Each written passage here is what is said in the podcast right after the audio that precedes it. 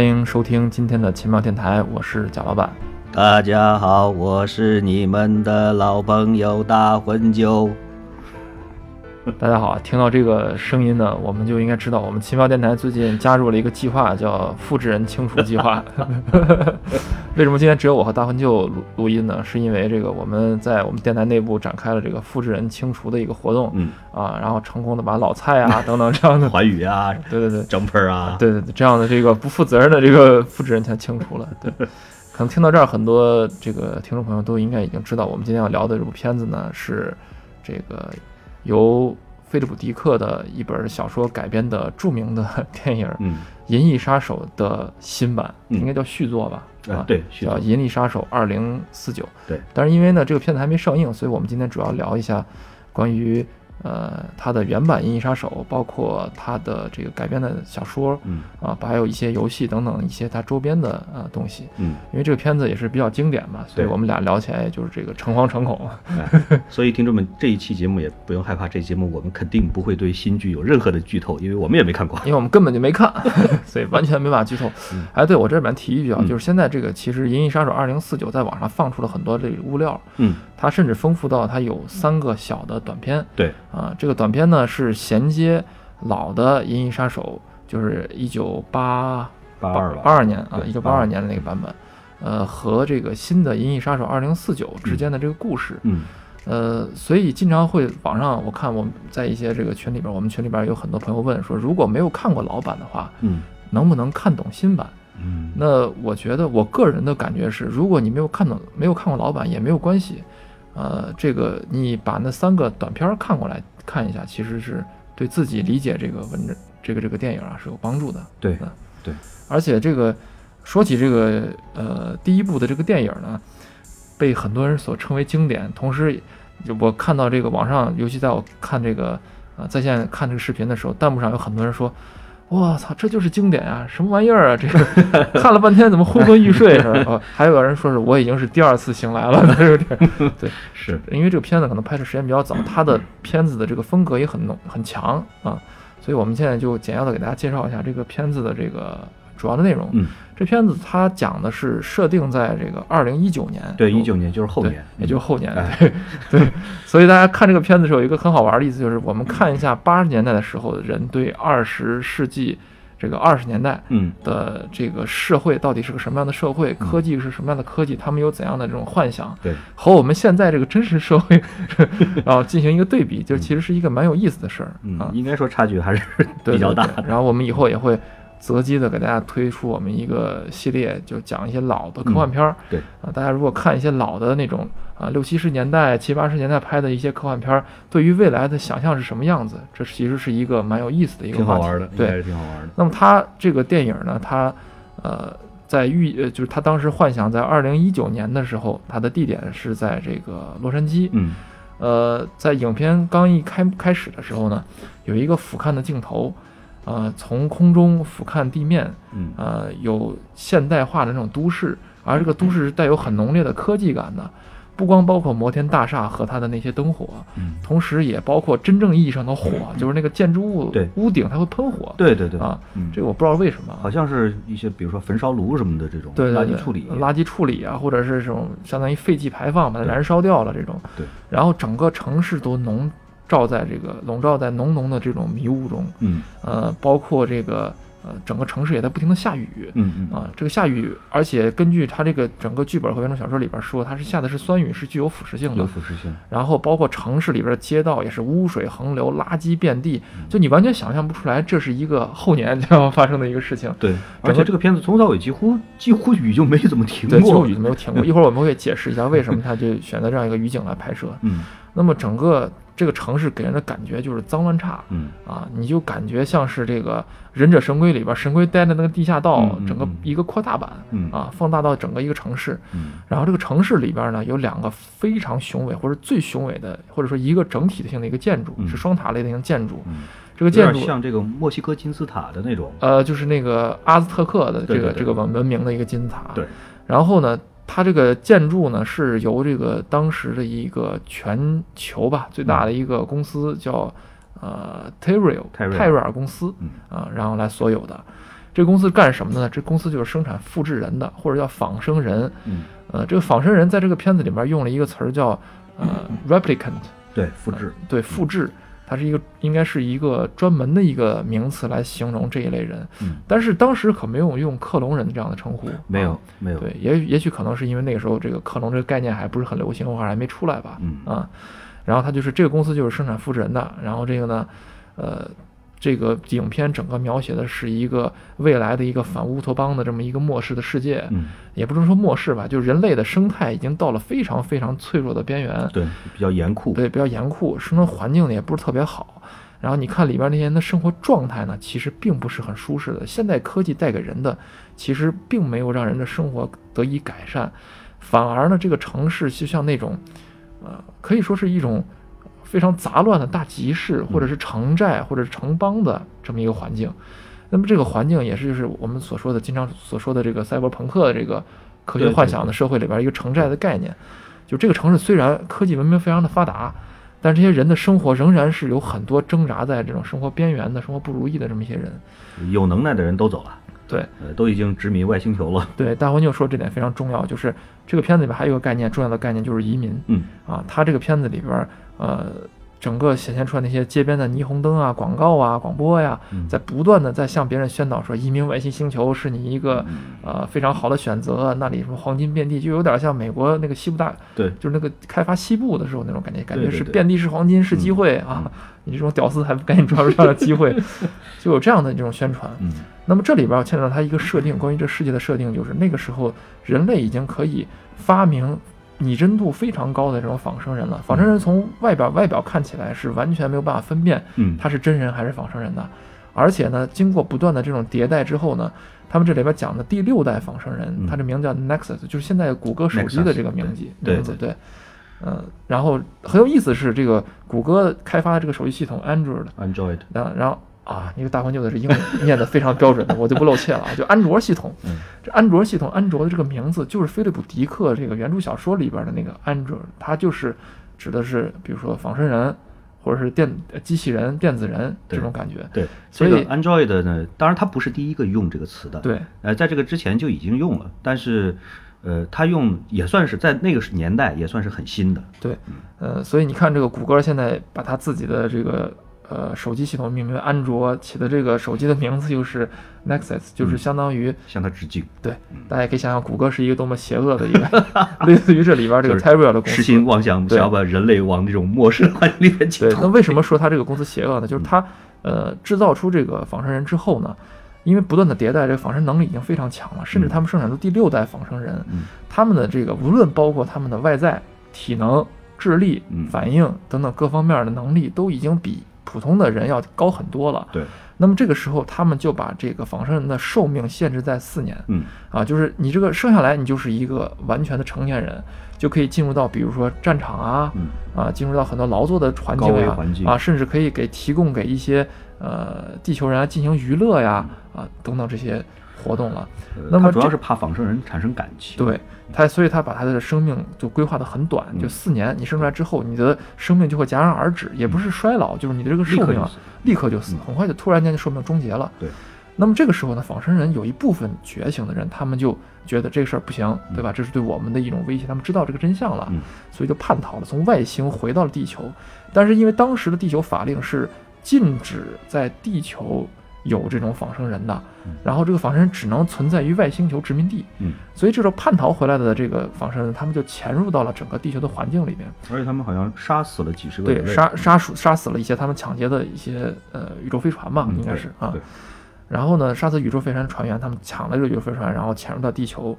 这个时候呢，就是地球方面的这个执法者就找到了一些人，这些人呢就从地球一些可疑的地球人里边来甄别谁是仿生人，嗯并且要把这些仿生人要干掉。嗯从事这样的甄别并且猎杀仿生人的职业的人呢，就叫这个银翼杀手。，Blade Runner，啊对 Blade Runner。所以这些人呢，呃，这里边其中的一个银翼杀手，一个杀手就是我们这个男主角哈里森福特。嗯大家也可以看到这个片子里边，这哈里森福特是呃很俊朗的外表啊，嗯，很年轻，很年轻。嗯。然后呢，同时呢，他的在整个片子里边所塑造的一个形象，呃，有一点这种硬汉警察的这个形象，嗯同时他内心又是很敏感的，对，他有他自己的脆弱和迷茫的一面，嗯。呃，包括这人物塑造，我觉得是非常成功的。那么这个人物他一开始呃没有交代他的前世，但是可以看出来他是原来是银翼杀手，但是他现在已经不干了。对，他是最好的银翼杀手。对，但是他现在我说我现在已经不干了，嗯呃，没办法，现在因为这几个潜入地球的银翼杀手，呃，不潜入地球的仿生人，这他的这个已经呃退役的银翼杀手又必须得重新重出江湖。对，他一开始给那个警长说我不干了，警长说你没有的选择，嗯就相当于说组织上已经定了，对 对吧？已经钦定了，你必须来干嗯啊。然后他呢就是看了一些这个叛逃的这些仿生人的这个资料之后呢，就去找了这个呃泰瑞尔公司嗯研究仿生人的这公司。嗯然后他就说我要识别这些仿生人，了解他们的情况。嗯那么在这里出现了女主角，这个女主角是一个仿生人，嗯是泰瑞尔公司有感觉有点像那种高级秘书的这秘书种角色，秘书对泰瑞像那个 Doctor Terrell 嗯啊，就是他的公司的呃所有人的一个高级秘书。嗯这个女主角呢，她经过了，就是说或者说他通过几乎通过了这个哈里森福特饰演的这个 Decker 的啊、这个银翼杀手的测试。但是最后他问了将近一百个问题，所以才识别出来说啊，这个人原来是一个仿生人。嗯啊，为什么呢？就是这个呃，泰瑞尔这个呃博士告诉这个戴克尔说，我通过我多年的研究，呃，或者说你们银翼杀手为什么能够识别出这些仿生人？他们的破绽在于，他们的寿命只有四年，嗯所以他们对于人类的情感的积累和学习是有缺陷的。这里边他提出一个很重要的概念，就是人类是有很强大的移情或者共情的能力的。嗯比如说，你看到它里边很多问题，你看到沙漠中一只乌龟，对吧？嗯这乌龟肚子翻过来之后，嗯你会觉得它很可怜，就把它翻过来嗯啊，或者说要提问一下你对于你们的母亲是怎么看的，嗯然后或者是他提出来说，呃，比如说你参加一个宴会，对吧？宴会上上了一道菜，这菜是狗肉？对吧你是怎么看的嗯？那当然，这个外国人肯定他们觉得吃狗肉是很残忍的行为嘛，对啊，所以说这个这个测验可能不能拿来在中国，比如在广西等等省份 去进行，然后这完全分不出仿生人和真人。就他通过测验这些人在回答这些问题时候是否有不适感，嗯或者是紧张感，嗯或者是羞耻感等等，他通过测量这个人的瞳孔的变化就是有点类似测谎。啊、血压、心率等等，来类似于测谎嗯啊，然后来判断他是不是对这个移情和共情能力有缺陷。嗯然后来分辨是否是这个仿生人。那么他刚才问了这个女的 Rachel 叫 Rachel 的这个女的，呃，将近一百个问题才问出来。嗯他说为什么这个人就这么尖端这么牛逼呢？对吧？然后这个博士就告诉他说，我的一个最新研究成果证明说，人类的移情和共情是因为记忆造成的。嗯所以我把我自己的侄女儿的记忆移植在这个我的秘书身上了。嗯我的秘书他现在就以为他是我的侄女儿，对，对，所以他可以几乎通过你的这个测试。就是他秘书自己都不知道自己是这个仿生人，对。然后呢，这个呃，银这个这个这个哈里森福特饰演的这个银翼杀手，就通过他种种调查吧，嗯他一个一个的清除掉了那些地球混入地球的仿生人，比如说把自己伪装成一个色情舞，或者说和蛇一块儿跳这种色情舞蹈的这个呃脱衣舞舞舞娘嗯啊。然后呢，他又杀掉了一个过来找他报复的一个仿生人的一个非常壮硕的一个大汉啊。那个好像是 Rachel 杀掉的。呃，对啊，是 Rachel 杀掉的，就是在他几乎已经在干掉了这个 Decker 的杀手之前，呃，最后的那一个瞬间，被这个 Rachel 开枪给杀死了。对，而因且为 Rachel 在这个时候已经知道了自己是复制人。对，而且这个时候 Rachel 和他这个哈里森福特饰演的杀手之间还有呃产生了一些情愫。对啊，他们之间还产生了一种感情，而且呃，Decker 的明明知道对方是一个仿生人，嗯他还或者说情不自禁的吧，嗯这两个之间不忍既下手呃不忍下手，同时还情不自禁的和他产生了感情，意思说放你一马，你赶紧走吧。对啊对，而且呃，插一句话，就是在这个电影里边，管这个仿生人的这个就是要把仿生人干掉这个行为，不叫杀死，对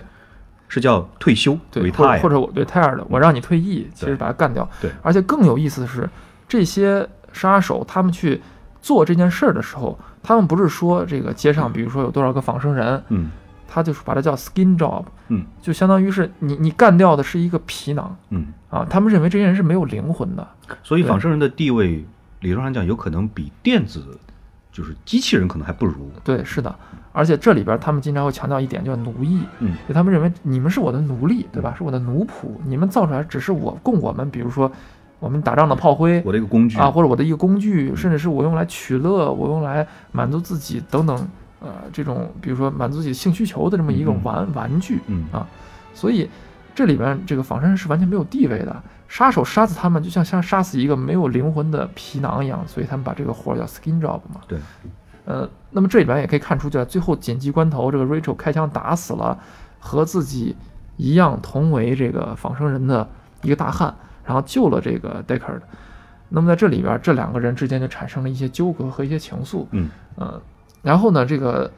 这里边是我们说故事的里边其中的一条线，就讲这个杀手这条线。另外一条线呢，就是这个仿生人，他们里面有一个主脑嗯啊，这个主脑应该叫 Real 是吧？嗯啊，罗伊应该是是不是可以称为罗伊 Roy 嗯对。然后这个呃仿生人的这个主脑呢，他们就想尽各种办法，想要见到这个呃泰瑞尔博士，他们相当于他们的造物主，嗯因为他们觉得我们这么完美，对吧？那么你把我们造的这么牛逼，那么你肯定有办法使我们长寿一点。呃长寿一点，延长我们的寿命，甚至让我们和正常人一样。嗯，然后他们就利用这个泰瑞尔手下的一个工程师，前任的一个工程师。对。这个工程师，而且很有意思的是，这个工程师是一个宅男，嗯，一个有这个而且有这种社交障碍的这种宅男，而且有这个快速衰衰老症。对，他是相当于有快速衰老症的，所以他们利用这个宅男，然后来接近这个泰瑞尔博士。这个宅男和宅男工程师和泰瑞尔博士之间，他们有一个相当于一个小的兴趣爱好，就是下国际象棋对，啊。然后他从来没有下过这个博士，嗯然后有一天晚上呢，这个呃工程师来找他，就说是那个博士问他说这么晚找我有什么事儿？他说我想到一步好棋。然后这个是五进二。呃类似的吧，我们也不懂啊。懂懂，总之就是将军啊。嗯然后这个呃博士突然想，哎，你这个棋力大涨啊，这个突然这么牛逼了，然后让他 背后有阿尔法狗加持。对 对对，就把那放他上来了。但其实跟这个博士下棋的是他的造出来的那个生化人，高智商啊，对高智商的这个仿生人。然后当这个仿生人的主脑进到这个博士的房间之后，他就给博士说：“你可以用这个方法延长我的寿命，或者用另外一个方法。”说了很多这个名词儿了就，高科技的这个高科技名词儿，咱也不知道真假。对，说明他是对自己的这个寿命的这个科学，过他有非常深的研究，他已经是一个人，可以说相当于人类很顶尖的科学家的大脑了。对，但是这个博士告诉他说，什么我都试过了，嗯。没有办法。嗯。他举了一个例子，就说如果一个太阳，它的光芒是现在的两倍的话，那它的寿命肯定是现在太阳的一半儿。嗯。啊。也就是说，如果你想用四年时，就是你想绽放出比人类更多的这个光芒的时候，比如说你的无论是智力还是体力还是反应等等，都是很多超过很多很多人的，嗯那么你的寿命肯定是要比一般人要短的。对这是你为了承担你类似于这种天使的这种 angel 的这种能力的一个不得不背负的这么一个相当于一个原罪。对啊，所以你没办法，我也没办法，对不起，我爱莫能助。那么这个时候呢，这个仿生人呢就对这个呃博士说了一句，就说是我很感谢你，然后亲吻了他，嗯，但是最后非常残忍的把他头捏烂了，把他眼球眼球抠出来了。对，这个镜头也是这个非常非常对非常血腥经典的，，非常血腥的，对让人印象非常深刻，让人印象非常。深刻的一个一个一个画面。然后最后他干掉了这个博士，最终呢，这个片子肯定结结局就是说这个呃戴克尔的这个杀手和那个主脑 Roy 两个之间产生了一个对决。嗯然后这个对决的最后关头，当然这个呃戴克尔演的这个普通人肯定是没有办法干得过这个啊各方面各方面完全都比不上。其实就是一个逃，一个在后边追。对，一个逃在一后边追，而且桃子就非常狼狈了啊。然后最后，但是呢，这个 Roy 最后还救了这个呃 Deckard，嗯。然后在最后他的寿命行将终结的时候，他知道自己寿命行将终结了，嗯。他坐下来说了一段非常有名的那段台词，嗯，是什么来着非常非？来，这个大魂就给他念一下。真的要我念吗啊，对，我觉得没问题，大家只要一听这个台词就会非常熟悉。嗯？I've seen things you people wouldn't believe. Attack ships on fire off the shoulder of Orion. I watched sea beams glitter in the dark near the Tannhauser Gate. All those moments will be lost in time, like tears in rain. Time to die. 对我光听见了一个 time to die。好，这个我们今天节目到结束。拜拜没有没有没有，就是说很有名的一句话嘛，我看见战舰在猎户星座的边缘燃烧，我嗯看见了什么什么，然后最后是啊、呃死亡到来，对吧？到了这个死亡的时间了。嗯嗯，这段话非常非常有名，是很多科幻的这个爱好者们经常挂在嘴边上。我看到很多，我我非常多的朋友也曾经拿它做来，拿它当着这个签名签名档，对 对对，就发到朋友圈啊，发到微博上等等啊。然后他说完这段话之后，然后就死掉了。圆寂了。对，像作画，就是那个动动作像作画。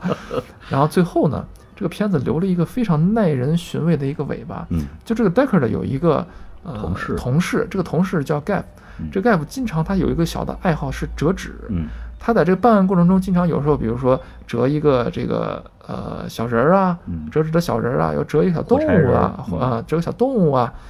呃，在最后的一个时候呢，他在这个呃戴克尔的，就是呃过来见到这个决战之后，戴克尔的说了一句话，就说是这个你做了一个呃 man's job，嗯，就是可以理解成为一个啊、男人该做的工作，或者是你是硬汉，对吧？？嗯然后但是呢，不是所有的这个啊仿生人都是可以放过的。嗯说了一段话之后，他就走了，就飘然而去。这时候，戴克特回到自己的家里边之后呢，他和这个 Rachel 他自己的这个仿生人的爱人，在临出门之前、临走之前，发现自己的地上有那么一个自家门口的。自家门口的呃门廊的地上有一个折纸，这个折纸是独角兽。嗯这个独角兽曾经出现在他喝酒的时候，呃迷迷糊糊有那么一个白日梦的这么一个梦境。梦境里边，这里边就给人很意味深长的这么一个，让人一个思考吧。就这个 Decker 的这个杀手，他到底是人类呢，还是仿生人呢？嗯，因为仿生人的记忆全部都是被被 setting 好的嘛，嗯都是被设置好的嘛。对，啊，而仿生人的记忆，其他人都是可以看到的。嗯啊，这个时候这人折了个独角兽，而这个独角兽就出现在他的梦境里边，说明了什么呢？说明有可能嗯啊，这个 Decker 是一个这个呃仿生人，嗯当然也有可能这个独角兽放在那里，意思就是说你们跑吧，嗯啊，我不追你们了，起码从我的手里边可以放过你们。对，但是银翼杀手不止我一个嗯啊，你们以后就是亡命天涯。对对，嗯 No one knows what it's like to be the bad man, to be the sad man behind blue eyes. No one knows what it's like to be hated, to be faded, to telling only lies. But my dreams,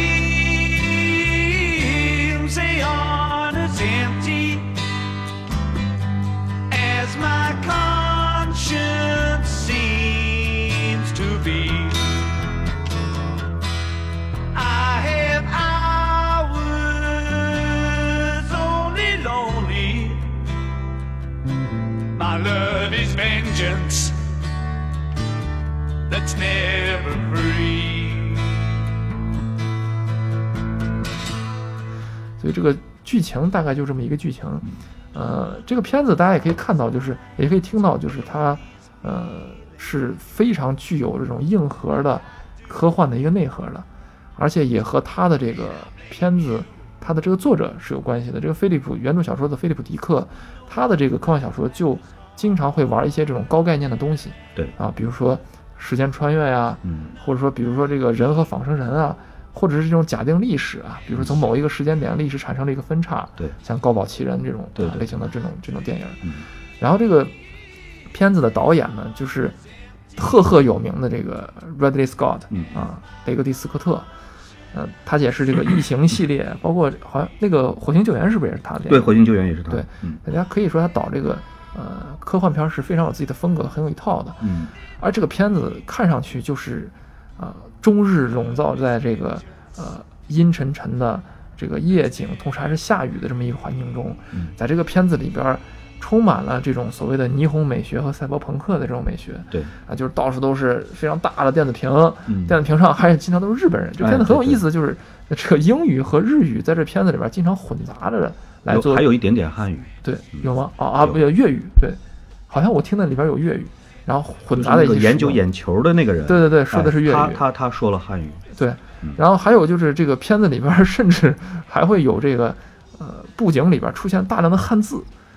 就像那汉字图，我我有的时候还定格去看他那汉字，他里边瞎写，大部分都是瞎写。瞎写嗯。里边曾经也可以理解成为是日日日日语的一部分对，分。然后里边曾经他们到一个这个叫老周那个人研究仿生眼球的那个人店里边，嗯那个老周的那个店门口还呃写了几个字儿，是叫叫什么“美国好”，嗯，旁边一个消防栓上写了几个字儿。中国明天好，嗯嗯我不知道是不是意思是这个 中国明天会更好，因为在这个片子出来的八十年代初呢，日本的经济崛起的非常快，对。所以当时很多的西方人都认为，这个日本以后，日本的文化将会向西方去大量的去渗透。对，所以这就牵扯到这个片子的拍摄的一个当时的一个环境了。嗯嗯，啊，这个片子当时这也可以提出一值得说的一点，就是这片子投资方之一是这个邵逸夫先生，嗯对邵邵氏影业嗯。啊，但是可惜这个片子在开头的时候没有出现那个 SD 的 那个巨大的有名的那个标志啊，嗯，但是这个邵逸夫投了这个片子了，嗯。我不知道是不是因为这个原因，所以里边出现了很多这种东方的元素，包括吃面呀、啊，包括在街头，他们去这个呃戴克尔的去买酒的时候，那个卖酒的人问他说你要什么酒，他说青岛，啊对对对 对。青岛啤酒，但是可是可惜里边没有露出这个没有。青岛啤酒那个绿色的瓶子，没有那个瓶子蛮特殊的，应该是一个很奇形怪状的对一对对对对个瓶子。，他说了个青岛啤酒，嗯呃呃，值得一提的是，这片子里面还有很多的这样的一个植入的广告。嗯这片子我看在很多的这个论坛上也被称为呃所谓的毒奶，就是他放谁的广告，哪个商家就倒霉。然后比如说它里边有那个雅达利，对，就是做当时做游戏机嗯打砖块儿那个游戏非常有名儿的一个街那个。游戏机那个游戏公司当年差不多是游戏界的占了一大半儿，这个这个游戏厅游戏厅里边的游戏机都是它可以可以理解为这个呃，当时游戏街机界的苹果，嗯嗯是吧？可以对这么理解。对对但是雅达利后来就崩盘了，死得很惨。雅达利后来曾经在沙漠里边埋了几十万盘儿这个这个游戏卡带，就是自己觉得卖不出去太丢人了，做的太烂了，然后就在沙漠里边刨了个坑给埋了。前年还有人去挖，真的还挖出来了一点，跟挖文物一样，呃，不知道是不是因为被这个片子一口毒奶给毒的，对有点像成龙做广告的感觉呀，对，咣的一下就没有。就是给谁做谁死。对，然后这个呃这个片子，但是青岛啤酒活得好好的啊青岛啤酒很好这里边这个可口可乐活活得也好好的，还有好像还有 Panasonic 好像，对对对，嗯所以这个看来这个可乐呀、啤酒啊这种饮饮饮料料啊，对对，是永远都有需求。对，永远不是，不管是你是这个二零一九还是一九八二，嗯那都是可以有需求的嗯。这是值得提的一个小插曲吧。嗯那这片子当时在创作的时候，也可以，呃，大家也可以知道，在八十年代的时候，当时日本有很多电子产品涌入到这个欧美，对，然后他们的经日本人的这个经济，日本也得到了非常快速的发展。嗯所以当时很多人的科技幻想就觉得，这个未来肯定是这个西方衰落，呃，日本啊、东方的这种势力兴起。对，所以他们对未来的幻想其实是这种啊、西方和东方这种交杂的、混杂的。混杂的、非常奇特的这种场景。嗯，包括他们广告里边都是穿着和服的那种日本人啊，他们会认为，说白了就那个时候他们幻想的未来世界是人们认为什么是美的呢？是偏向于东方性的这种审美是才是美的，包括里边 Rachel 她头发是黑色的，嗯。我觉得可能也是有一点儿这样的影响。嗯呃，这个片子的主演是当时如日中天的哈里森福特，嗯他当时拍过这个《印第安纳琼斯》，就是《夺宝奇兵》，还拍过这《星战》，对啊，塑造了很多荧幕上这种冒险家、这种硬汉的这种嗯角色。对，他的这个片子里边，他其实是想寻求一些突破的，就是嗯我想演一些，哎复杂一点复杂一点的。啊，脆弱一点的，有一点人性和内心的这种反思，有深度的这种角色，对，呃，这种片子其实也基本上达到了他的这个目的，我觉得演的也是非常成功。他的这个片子这个人物呃层次是非常鲜明的，对他演的非常好。对。然后这片子里面女主角叫这个呃 Rachel，她的饰演者叫呃石安样嗯，啊肖恩阳，肖恩阳，对我每次听这名字我老觉得叫沈阳，小沈阳儿，对，由由沈阳同志来饰演的这个 Rachel，这个人他当时是我觉得他这个找的这个演员呀，就是那种美的不像是真人，非常漂亮。对嗯啊，包括里边那个仿生人那个头领嗯也是金发，然后呃发白的那种头发吧，嗯明显的就是那种，呃，这种安格鲁萨克逊的这种啊、白人的这种人种。嗯然后这里面 Rachel 也是非常美，美的就像是个假人一样的嗯，啊，都是那种非常精致的那种妆容和五官。对，这个人非常可惜，就是他后来没有什么大的作品，而且他有很多这种出位的这种言行和愤世嫉俗的这种言论，呃，好莱坞的那种报道把它包装成有点疯婆子的那种那种那种形象了。你可以理解为就是他是一部红，就像那个蓝洁瑛，就《大话西游》里面的蓝洁瑛的那种感觉，很类似，很类似。对，嗯完全就是很凄凉的那种境遇，嗯所以，呃，也很很有趣的，就是这个片子在拍摄之前，他这种状态就有点像当时《大话西游》筹拍的时候那种状态，就是导演太像了。啊如日中天，然后这个 这个主演如日中天，嗯然后这个各种这个主角啊什么都非常漂亮，嗯对吧？然后在拍摄的时候，这个片子当时在拍摄的时候，就是可以说是超预算了吧，嗯。因为这个雷格利斯科特在拍他上一部，在拍这个片子之前的一部就是大名鼎鼎的《异形》，啊，他为了拍这个《异形》片子最后结尾的那个逃生舱，就是逃生的那段嗯。啊，就那种经典的那个镜头，对。然后那那场戏里边，他为拍那场戏超支了五十万。啊，啊。然后他就是我看了看了一个这个斯科特的访谈，特别好玩儿。嗯，就他在访谈里边说，是我当时拍这片子我才超了五十万五十万也不多，啊我觉得我都已经是很牛逼的了，才超五十万。看看卡梅伦 卡梅隆，对啊，他说你看卡梅隆有 从来没有受过这种预算的控制，对吧？你看看现在那些人动不动超上千万的，就他们还能拍片子，我当时超了五十万。但是那个时候，这个好莱坞片场对这些导演要求非常严格，嗯你不能抄，说不能抄就不能抄。对，那个时候导演相对来说还是比较受制片人的控制。，对，制片人非常强势的。然后呢，这个雷克 斯科特说就是，操，我拍一个片子五十万，就给我一个风评，就是说这个呃雷导 这个是太浪一个太铺张呃，太铺张，我就拍一个让你们真正知道什么他妈叫超预算的什么叫铺张？什么叫铺张？然后他筹备了这片子，筹备了前后两年时间，就是为了选景，嗯。选来选去没有选到一个好地方，因为可能这些地方都不太满意，容易穿帮，所以他最后挑了一个什么呢？挑一个片场，嗯。就是在这个华纳的一个室外片场来进行片呃这个拍摄，嗯，所有的景完全都是实景搭的，就自己做的。自己做的实景啊，然后这相当于是可以说非常耗成本了。嗯。但是呢，因为他呃还担心自己做的人造场景显得比较假，嗯科幻比较假，所以他真是不惜工本，嗯。在任何一个小的细节上都非常注意，嗯。而且那个时候也没有现在所谓的很成熟的这种 CG 技术对，啊，他们都是完全用实景来搭出来的，嗯。包括里边的呃非常雄伟的这种阿兹特克的这个金字塔啊泰泰瑞尔公司的这个场景，嗯，包括他们开的那些呃飞车车。啊，那时候车都可以在天空中飞行了，对对对，包括他们搭的很多具有现代奇幻感的那种场景，比如说大的荧呃这种呃霓虹灯啊嗯，啊，包括这种广告，对广告，嗯，包括街头的一些场景，完全都是实景来搭，而且非常讲究细节。这个导演当时曾经拿了一个美国绘画史上非常有名的一幅画，叫啊夜夜巡者吧，我记得叫《A Night Horse》，嗯有人把它翻译叫夜莺。嗯其实那个画画的呢，就是在一个街头很冷清的一个场景下，与呃在近景有一个灯火通明的一个餐馆儿，嗯在这个餐餐馆里边有那么稀稀落落的三个客人，这三个客人其实都是有一种疏离感。从画面来说，大家可以找找那个夜影，可以看到有一种疏离感。嗯而这个 bartender 里边，或者说这个服务生呢，也没有看这些这个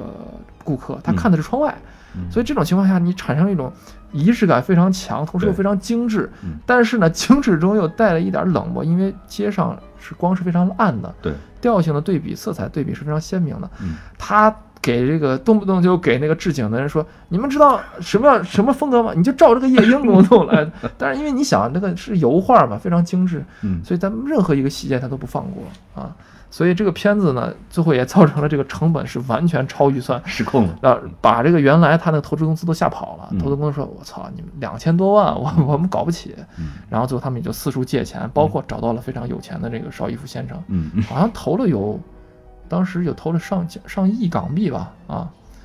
我我看他那个那个那个有一个资料里边说是上亿港币，不不知道最后换算成这个美元是个是个多少钱。然后他们搭的这个景是在这个华纳的片场，嗯呃，片场的远处还有这个片场的当时这个绿油油的远山嘛，嗯但是这个雷导呢，他就说，呃，这个片里边不能有任何绿色出现，就他会觉得未来这个社会，包括这菲利普迪克他想就没有植物啊，这整个生态就崩溃了。这里边包括甚至出现出现的所有动物，在原著小说里边设定都是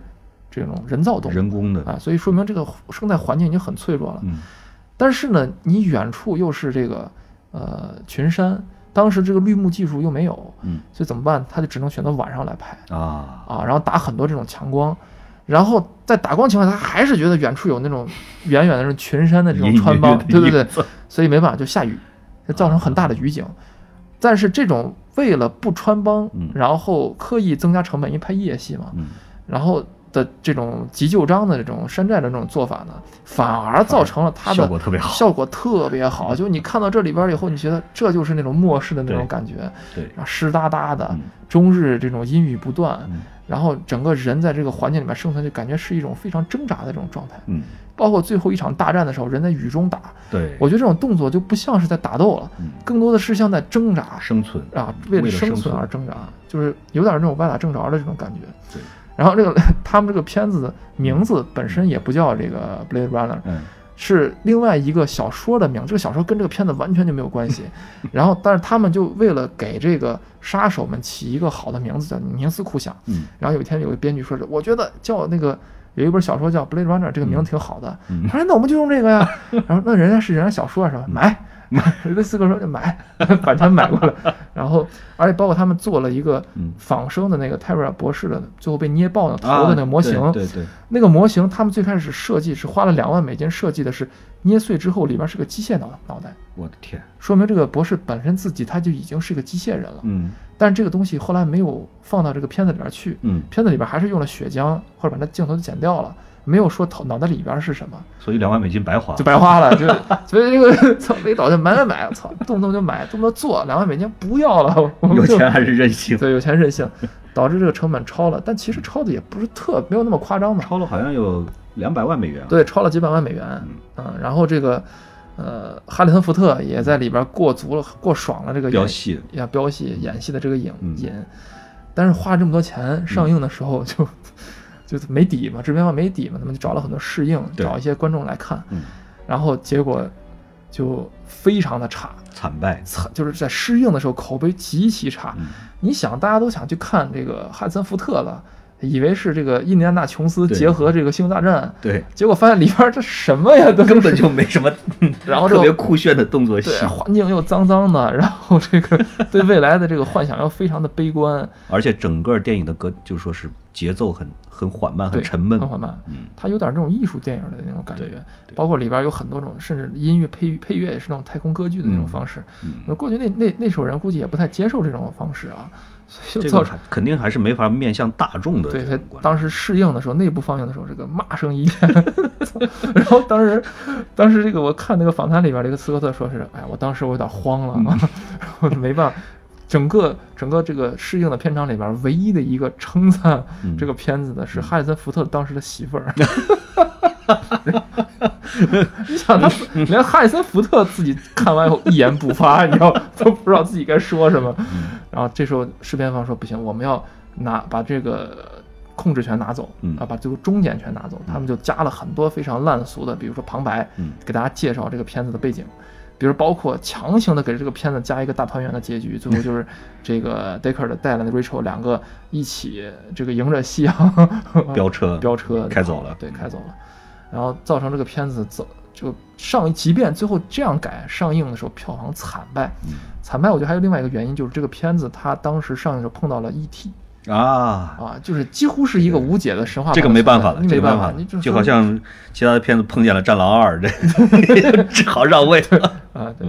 呃虽远必诛。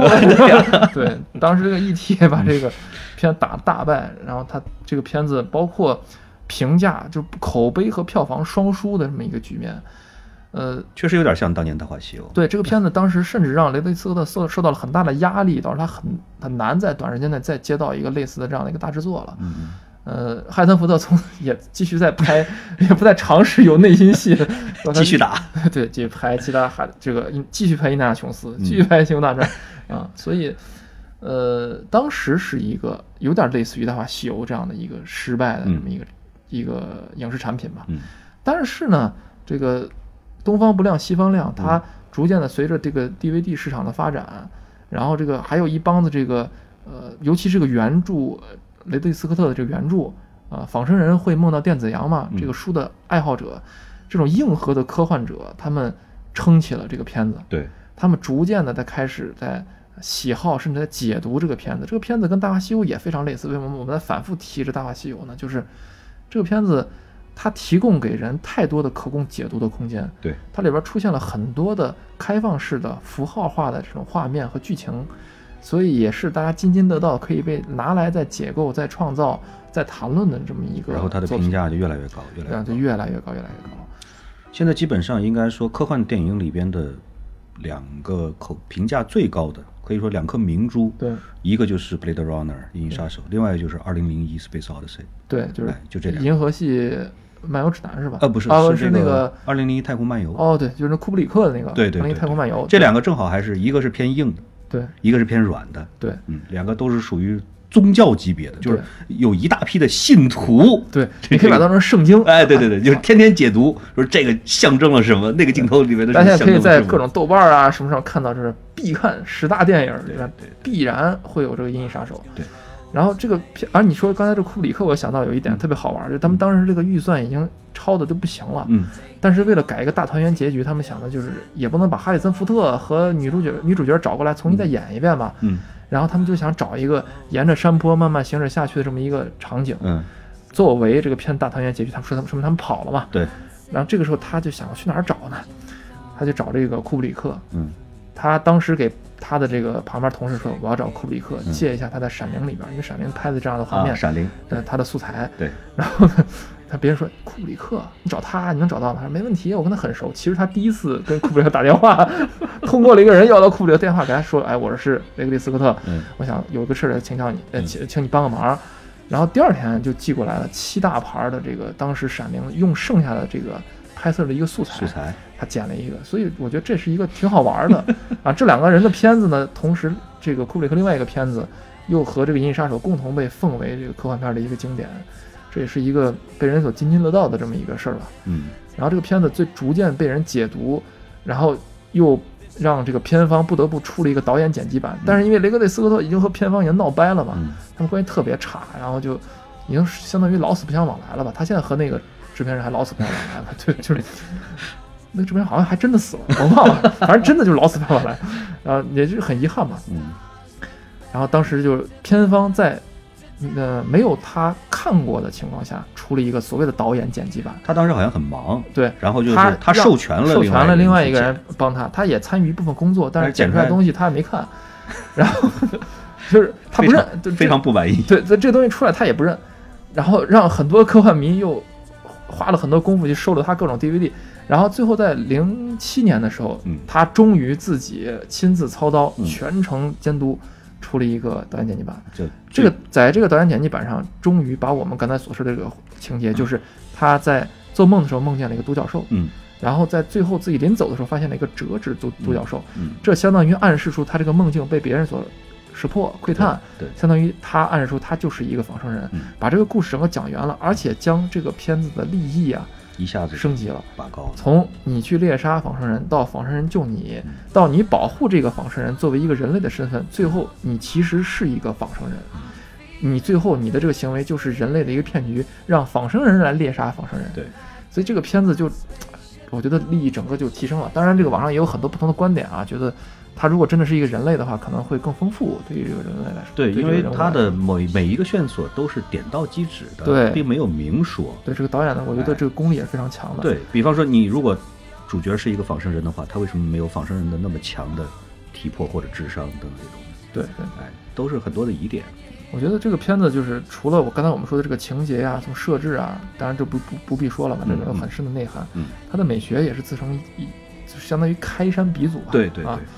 它甚至影响了后面我们很多的熟悉的片子，包括《第五元素》，嗯。包括这个，你看《第五元素》里边这个啊、飞车嗯。啊、霓虹美学，嗯。包括里边的室内的一些装饰，就是它的那那种室内装饰是那种长期感觉阴暗潮湿的环境下受酸雨腐蚀的那种非常粗粝的塑料感嗯。啊，这种房子，嗯，包括这种拥挤的呃狭窄的街道，对，各种呃这种东西方的这种文化的交融的未来社会，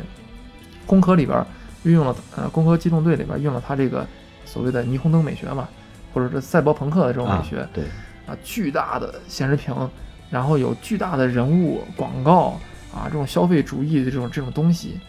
所以它包括《黑客帝国》。啊，对，《黑客帝国》里边也有这种呃里边的一些设定，嗯。我觉得啊，还有那个叫呃太空堡垒卡拉蒂加啊啊，对，他也是受到了这个片子的这个这个影响，嗯。所以我觉得，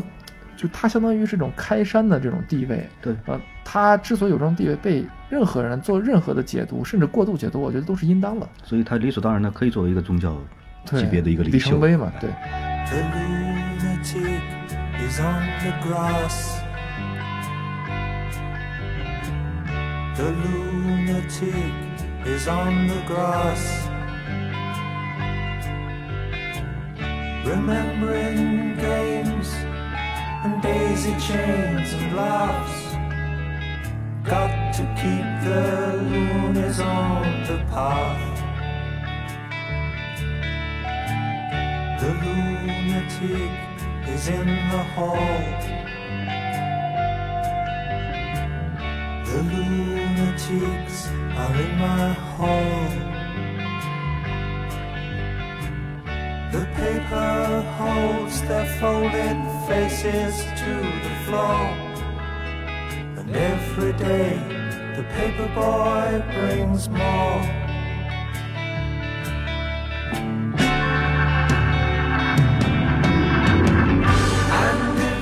所以在解读里边儿，有包括很多人说，你说解读里边上是什么叫什么叫人，对吧？嗯你可以说我有人类的外貌就是人，那你他的仿生人里边长得甚至比你还像人，对啊，就甚至都很好看。嗯这里边还会，呃，它里边有很多设定，比如说有一些仿生人是专门供人来娱乐的，嗯呃，在娱乐场所里边的那些人，嗯呃，女性美丽的女性的这种角色，嗯长得像天仙一样的，对吧？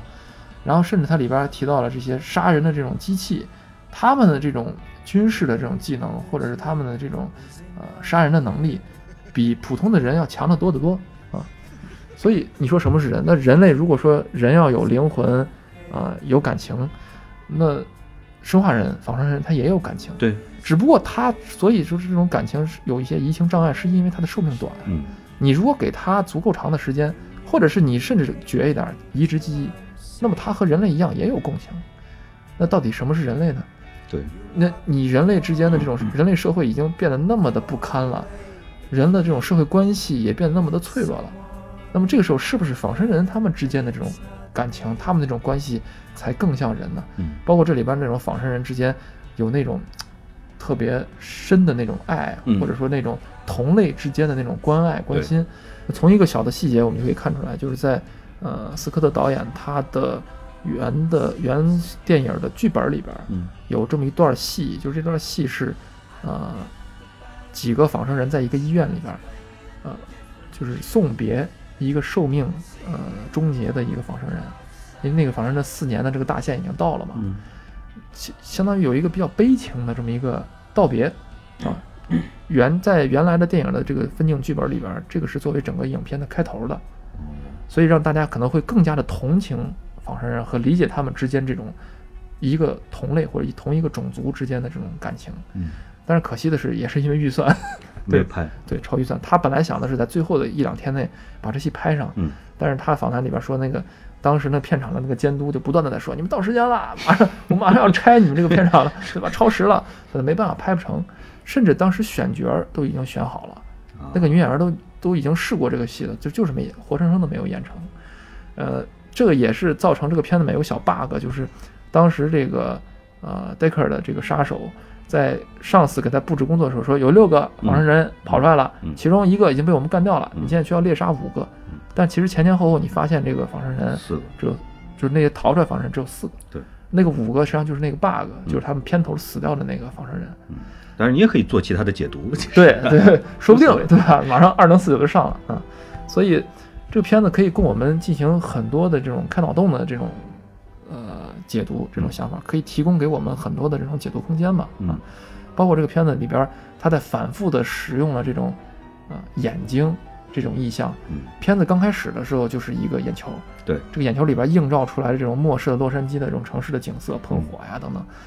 呃，在新的新上映的这种马上要上映的二零四九这个片子里边，也有呃眼球的这个画面，而且作为有一款预告片的片头，这也是一种致敬吧。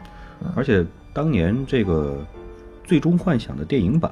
就是第一个电影版，对。它的预告片也是一模一样的一个眼睛，对，嗯。所以这个我觉得这个呃一个眼睛在注视着一个城市，这个意象给很多的具有科幻色彩的这么作品里，包括影视、包括游戏游戏作品都提供了很多灵感。对，呃，导演在解释他为什么在反复用这种眼球的元素，包括它这里边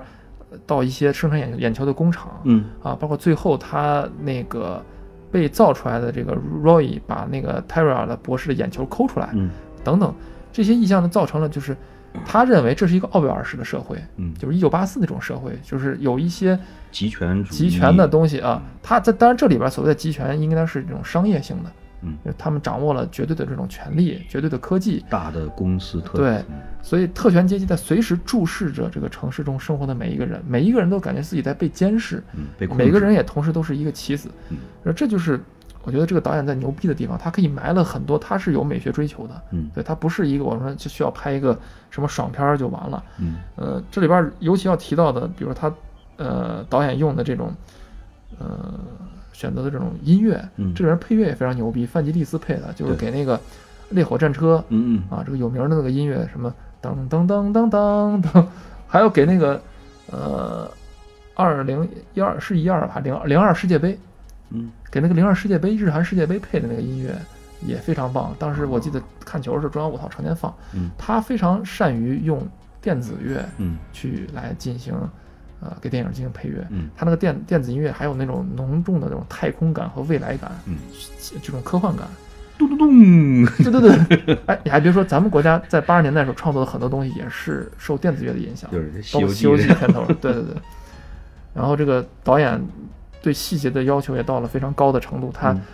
里边造的那个男主角用的那个枪，嗯那个枪是有两个枪管的，嗯然后还有两个扳机，然后那个哦。啊、那个枪还能进行上弹的那个那个那个呃，就是它实际它是能上上上去倒计子弹的。嗯。然后这个我我看到那个新的这个二零四九版的那个幕后采访里边，嗯。那个枪名字叫 Blaster 嘛，就是一个、嗯。呃很厉害的这么一个威力很大的这么一枪。嗯。呃，这个枪还被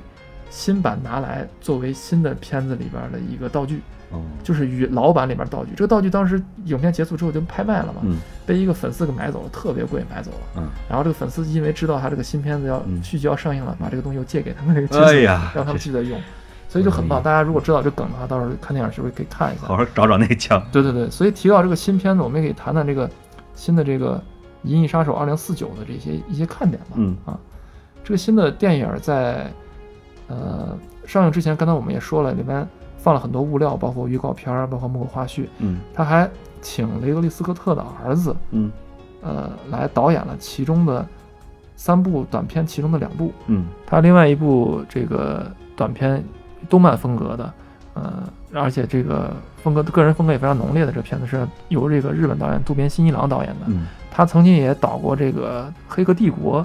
也有一批这样的动画片儿，相当于黑黑客帝国的两个动画片，那个侦探那个，嗯，还有那个少年故事，对对对，那两个短片特别喜欢。那个侦探，尤其那个侦探那个片子一开场的时候也是下雨，也是灰暗的环境，你就是感觉这相当于是不是也是另外一个银翼杀手？嗯就可能它也非常适合这种风格吧。对。里边动作场面也非常的凌厉，非常有特色。嗯。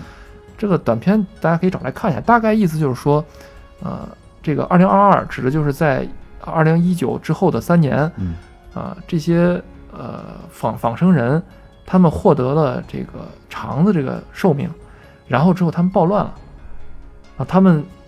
呃引爆了一个相当于中子弹的这么一个东西，嗯。这个东西产生了震荡波，电子的这种脉冲把所有的人类的这个电子储存的介质全部摧毁摧毁了，嗯。所以这个时候人类等于失去了仿生人的这个登记在案的那些档案。这样的话，摧毁之后呢，就没有谁知道到底谁是啊、这个仿生人仿生人，谁是真正的呃真正的呃正常人。嗯而且，除非你去一个一个做测试，否则你是不知道的。嗯然后这些人呢，可以比较好的隐藏在或者混迹在正常人类社会里边去。嗯这是第一个故事。第二个故事讲就是，呃，就和二零四九这个这个新的这个片子离得就比较近了。它讲的是这个新的一个公司崛起，这个公司是一个农业公司，因为这个时候地球的环境真正彻底就开始崩溃崩溃了，所有的农对，食品短缺，所有的农业都不行了。这个时候，他靠这个合成农业，大家可以去看一下这个片子。最后，什么叫合成农业？一定会让你非常震惊的。就这个合成农业，来呃，让地球人重新有了口粮，嗯呃，掌握了地球最大的经济资源，他把这个仿生人的这摊儿东西也接过来了，把这公司也收购了，然后他向这个相当于一个听证会，在显示我的仿生人是更牛逼的，而且绝对不会出事儿。为什么？因为他们完全听命于人类，特别听话我让他死他就死，他现场就让一个仿生人死了。嗯这是第二个短片儿。嗯第三个短片儿里边讲的就是二零四九里边的一个配角，男配角，他就是一个仿生人，他混迹在人类社会里边，但是因为一个打抱不平的这么一个事件，然后 让自己暴露了，然后不得不踏上了这个逃避银翼杀手追追杀的这么一个道路。嗯。所以前面三个短片其实告诉大家有这么几个大事件，比如说呃震荡波造成的大停电嗯。啊，比如说新的这个仿生人又可以呃被制造出来啊，而且是没有四年的这个期期限的限制了。对他们的寿命啊什么，而你想想看，他通过迭代不断的迭代，肯定他的智力包括他的武力 已经达到了呃更高的这种地步了。嗯，他这里边的这个人物的代号叫 Nexus 八，对，第八代。第八代，在雷格利斯科特的导演当时他在本来打算筹拍，他自己筹拍的这个呃《银翼杀手二》里边，他幻想这代应该叫 Nexus 七，嗯 说明就是在他之上又迭代了一代。嗯啊，这个片子也是算是非常有传承的这么一个电影吧。嗯这个二零四九里边，他的这个片子的编剧之一，也是他的原著故事，就是呃原版故事的这个原版的编剧汉姆顿·芬奇嗯啊。这芬奇他的这个编剧的这个特点，呃，也是就相当于是很有末世科幻感的，然后包括这个整个这个人物的这个呃层次也是非常鲜明的吧。然后也是由这个雷格利斯科特他自己本人监制的，但是导演换成了这个安伦纽瓦维伦纽瓦，对对，就是导那个降临的那个导演。，对对对。他相当于也是有很多人说他是商业片里边的这个艺术片嘛，艺术片，的导演。因为他之前的《囚徒》《边境杀手》还有《焦土之城》也都很不错。对，嗯这里边他这个配乐，呃，找的是另外一个配乐大师汉斯季默。啊，汉斯 Zimmer，对，嗯呃，然后这个看大家可以看看它里面是不是还是沿用了这个呃电子啊太空电子乐的这种风格吧，嗯这也我觉得也是一个看点。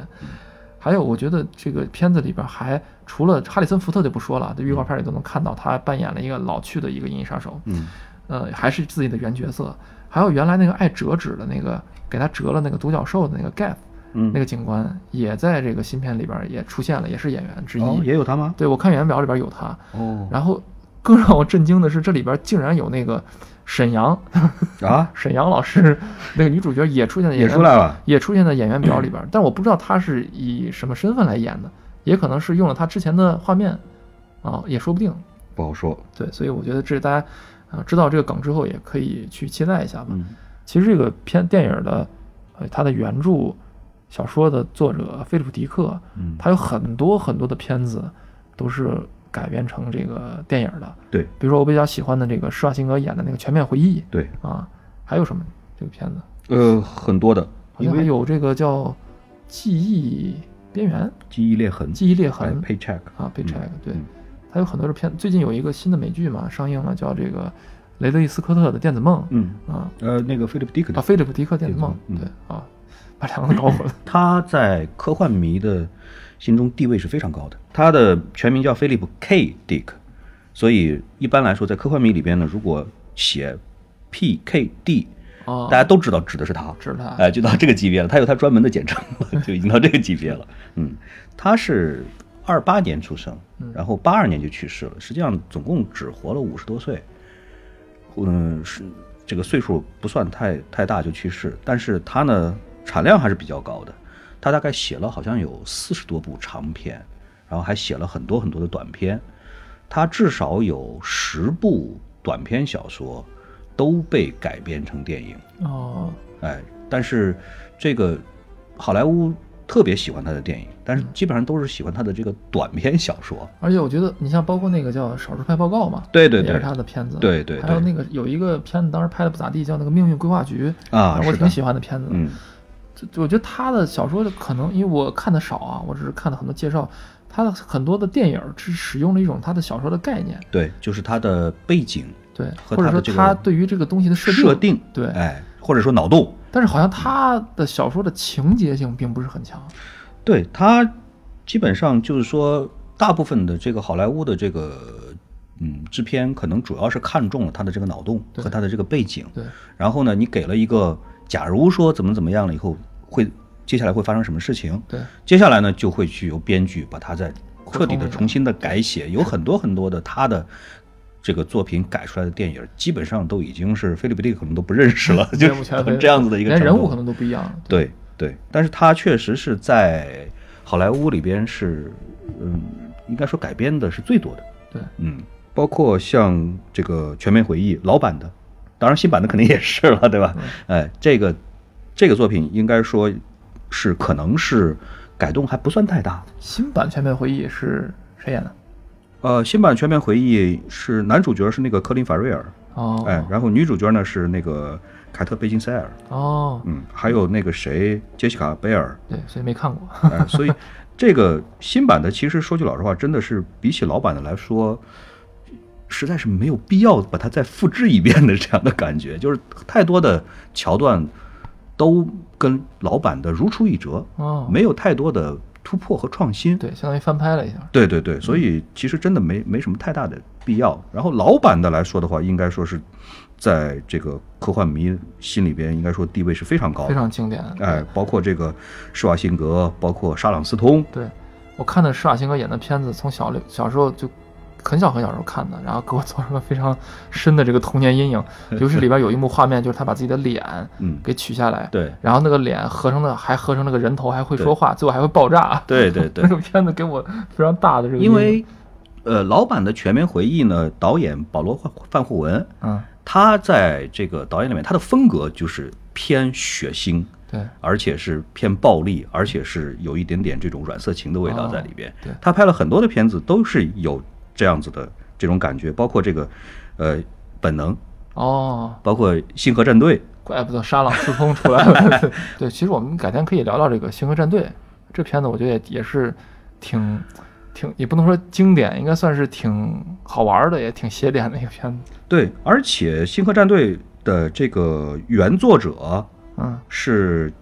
叫做罗伯特海因莱因。嗯，罗伯特海因莱因呢和菲利普·迪克呢关系很好，哦，就是菲利普·迪克呢，因为他写了那么多的小说，嗯，但这个人呢，生前大部分的时间都很穷，很潦倒，就是经常就是揭不开锅的这种感觉。改编那么多电影，没有给他付什么版权费吗？应该呃，他因为大部分电影都在他出生就是死了以后才改编，他八二年就 去世了。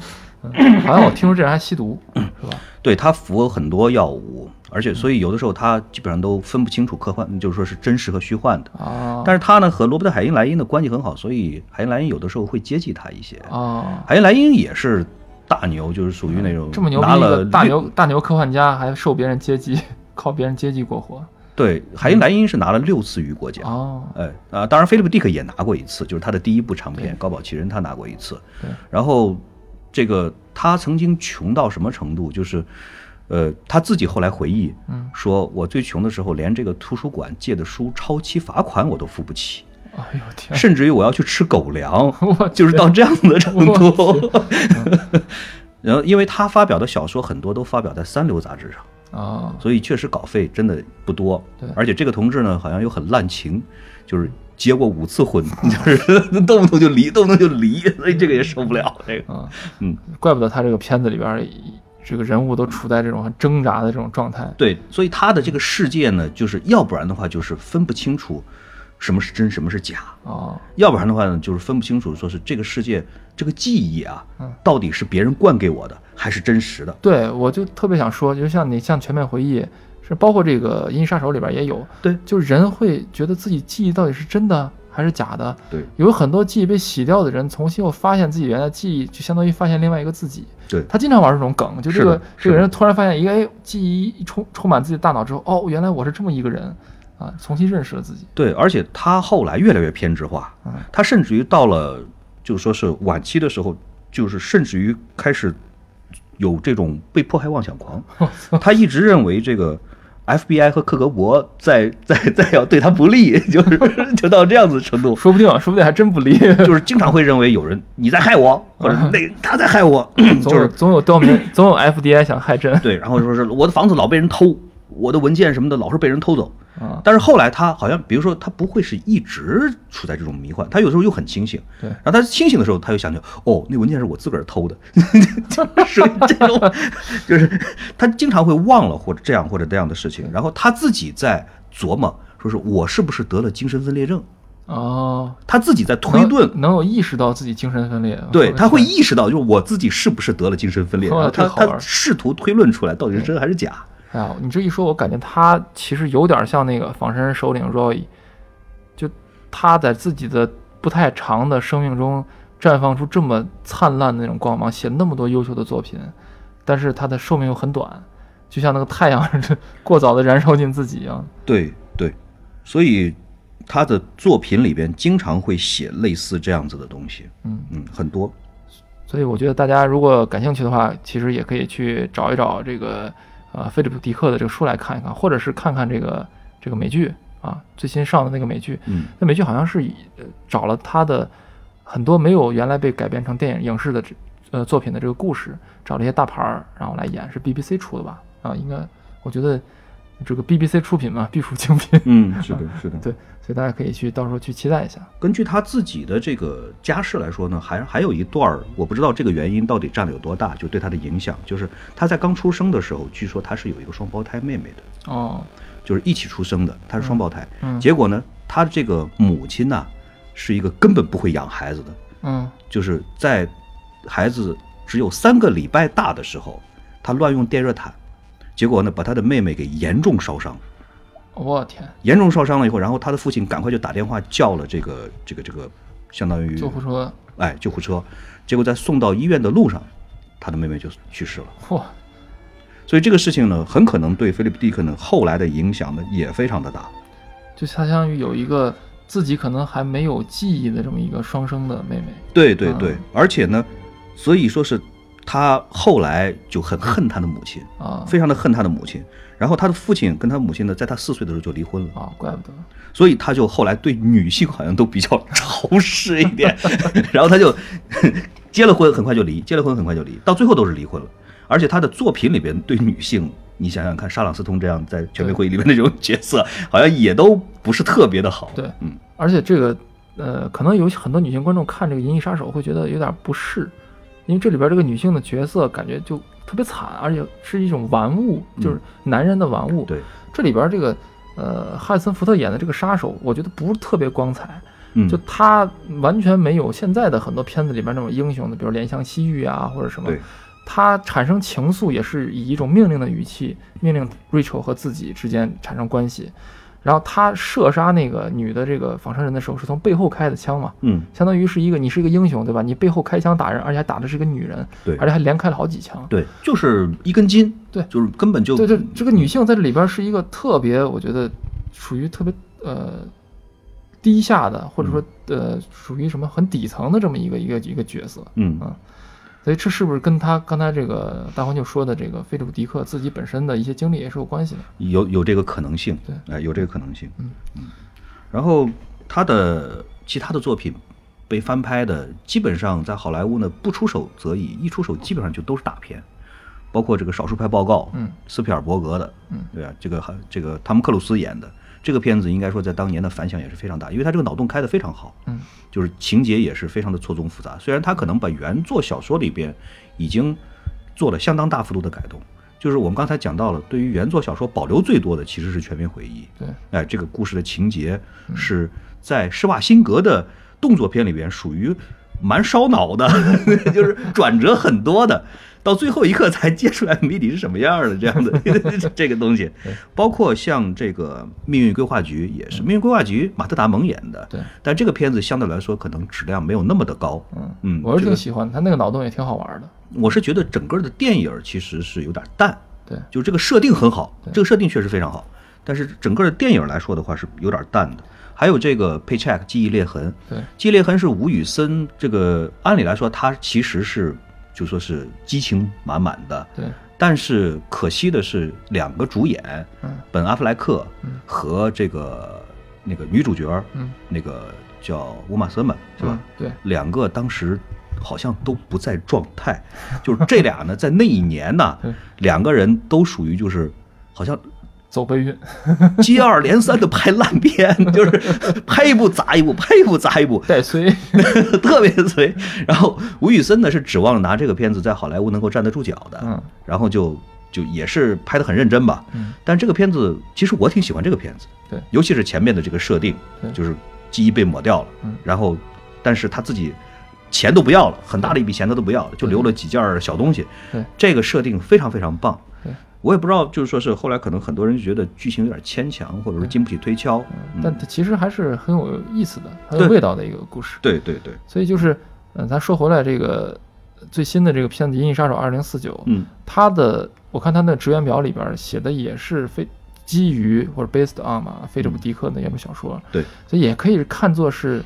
对菲利普迪克这个影视富矿嗯，这个人的又一次致敬嘛。是的，啊，大家也可以这个期待一下这个电影儿，到时候如果有机会的话，去电影院去看一看。当然，我觉得大家如果完全没有了解这个片子的这个来龙去脉的话，也无所谓。这个片子拍的这个特效各方面儿场面应该是可以保证的，对，尤其但是只要大家摄像也很牛。对，摄像非常牛。嗯，而大家也也可以把它当成一个动作片儿啊、奇观片儿啊，都可以科幻片都可以去看，我觉得完全没有问题。嗯但是我需要这个在今天节目最后，啊、严重的提醒一点，就是大家如果有机会的话，一定要去看二 D 版本。嗯，这个我们好像大部分的城市没有二 D 吧？就是呃，现在我呼吁嘛，反正希望大家都像这个能看二 D 尽量看二对 D。对，希望大家都像这个要来影城一样的，这个 多排一些这个 二 D 的这个版本的嗯呃《银翼杀手二零四九》，嗯因为这个片子的摄像的这种风格啊，嗯一方面沿袭了老的这种黑暗的啊、下雨天的或者下雪天的这种暗光，同时它又有一些这种黄光，比如说沙沙尘暴啊里边的这种情景，还有雾里边这种情景。如果你要看是一，种叫呃废土末世观，对。原著里边相当于是赛博朋克式的末对世观，，所以如果你要是真的去看三 D 的话，再加上一些三 D 的这种放映，光又不是很亮，你还戴个眼镜儿，本来这个片子本身本身就比较偏暗暗色调嘛，嗯。你根本就什么看不清。嗯，所以希望大家都去看二 D，对吧？看 IMAX，然后好好的体验一下这个电影。嗯。好，今天的节目咱们就录到这儿。好好好，大家再见，好，谢谢大家，拜拜。 Starry, starry night. Paint your palette blue and gray. Look out on a summer's day with eyes that know the darkness in my soul. Shadows on the hills. Sketch the trees and the daffodils. Catch the breeze and the winter chills in colors on the snowy linen land. Now I understand what you tried to say to me, and how you suffered for your sanity, and how you tried to set them free. They would not listen, did not know how. Perhaps they'll listen now. Starry, starry night. Flaming flowers that brightly blaze. Swirling clouds in violet haze. Reflect in Vincent's eyes of china blue. Colors changing hue. Morning fields of amber grain, weathered faces lined in pain are soothed beneath the artist's loving hand. Now I understand what you tried to say to me, and how you suffered for your sanity and how you tried to set them free. They would not listen, they did not know how. Perhaps they'll listen now, for they could not love you. But still, your love was true. And when no hope was left inside on that starry, starry night, you took your life as lovers often do. But I could have told you, Vincent, This world was never meant for one as beautiful as you. Starry, starry night. Portraits hung in empty halls. Frameless heads on nameless walls. With eyes that watch the world and can't forget. Like the strangers that you've met. The ragged men in ragged clothes. A silver thorn, a bloody rose. Lie crushed and broken on the virgin snow. Now I think I know what you tried to say to me, and how you suffered for your sanity, and how you tried to set them free. They would not listen, they're not listening still. Perhaps they never